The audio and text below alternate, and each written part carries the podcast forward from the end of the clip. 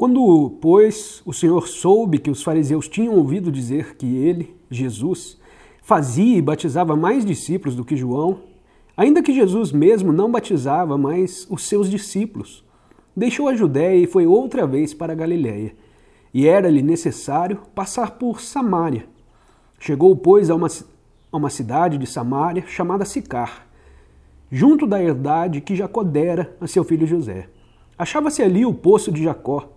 Jesus, pois, cansado da viagem, sentou-se assim junto do poço. Era cerca da hora sexta. Veio uma mulher de Samaria tirar água e disse-lhe Jesus: Dá-me de beber. Pois seus discípulos tinham ido à cidade comprar comida. Disse-lhe então a mulher samaritana: Como sendo tu, judeu, me pedes de beber? Que sou uma mulher samaritana? Porque os judeus não se comunicavam com os samaritanos. E respondeu-lhe Jesus: Se tivesses conhecido o dom de Deus e quem é o que te diz, dá-me de beber, tu lhe terias pedido e ele te haveria dado água viva.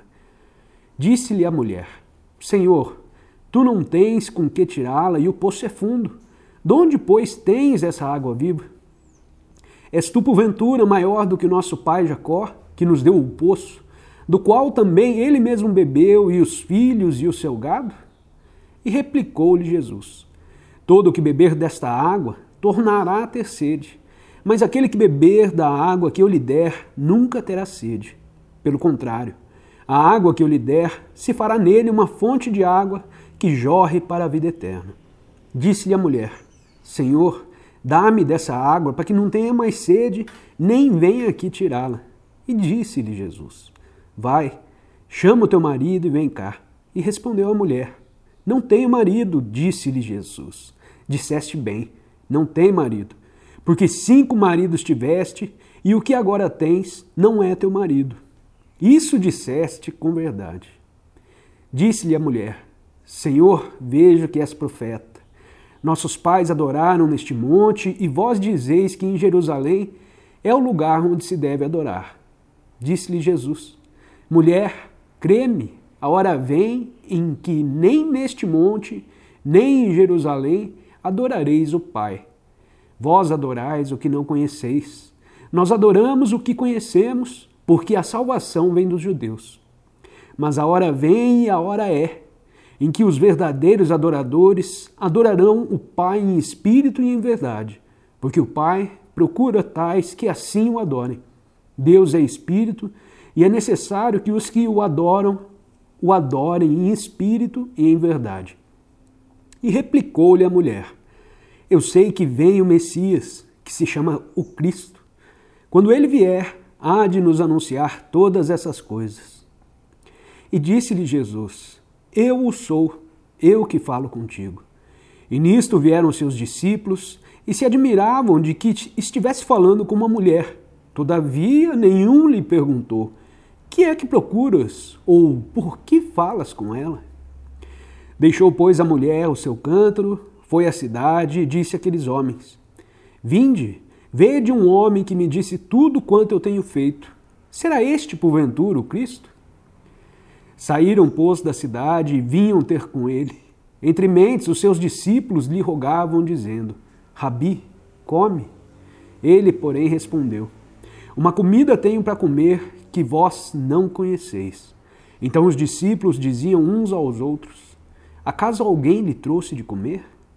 Disse-lhes Jesus: A minha comida é fazer a vontade daquele que me enviou e completar a sua obra. Não dizeis vós, ainda há quatro meses até que venha a ceifa? Ora, eu vos digo: levantai os vossos olhos e vede os campos, que já estão brancos para a ceifa. Quem ceifa já está recebendo recompensas e ajuntando fruto para a vida eterna, para que o que semeia e o que ceifa juntamente se regozijem. Porque nisto é verdadeiro o ditado: um é o que semeia e outro o que ceifa. Eu vos enviei a ceifar onde não trabalhaste. Outros trabalharam e vós entrastes no seu trabalho. E muitos samaritanos daquela cidade creram nele por causa da palavra da mulher que testificava. Ele me disse tudo quanto tenho feito. Indo, pois, ter com ele os samaritanos, rogaram-lhe que ficasse com eles. E ficou ali dois dias. E muitos mais creram por causa da palavra dele. E diziam à mulher: Já não é pela tua palavra que nós cremos, pois agora nós mesmos temos ouvido e sabemos que este é verdadeiramente o Salvador do mundo. Passados dois dias, partiu dali para a Galiléia, porque Jesus mesmo testificou que um profeta não recebe honra na sua própria pátria. Assim, pois, que chegou a Galiléia, os galileus o receberam, porque tinham visto todas as coisas que fizeram em Jerusalém na ocasião da festa, pois também eles tinham ido à festa. Foi então outra vez a Caná da Galiléia, onde a água fizera vinho. Havia um oficial do rei cujo filho estava enfermo em Cafarnaum. Quando ele soube que Jesus tinha vindo da Judéia para a Galiléia, foi ter com ele e lhe rogou que descesse e lhe curasse o filho, pois estava à morte. Então Jesus lhe disse: Se não virdes sinais e prodígios, de modo algum crereis. E rogou-lhe o oficial: Senhor, desce antes que meu filho morra. E respondeu-lhe Jesus: Vai, o teu filho vive. E o homem creu na palavra que Jesus lhe dissera e partiu. Quando ele já ia descendo, saíram-lhe ao encontro os servos e lhe disseram que seu filho vivia. Perguntou-lhes, pois, a que hora começaram a melhorar. Ao que lhe disseram, ontem, a hora sétima, a febre o deixou. Reconheceu, pois, o pai, ser aquela hora a mesma em que Jesus lhe dissera: O teu filho vive. E creu ele e toda a sua casa. Foi esta a segunda vez que Jesus, ao voltar da Judéia para a Galiléia, ali operou o sinal.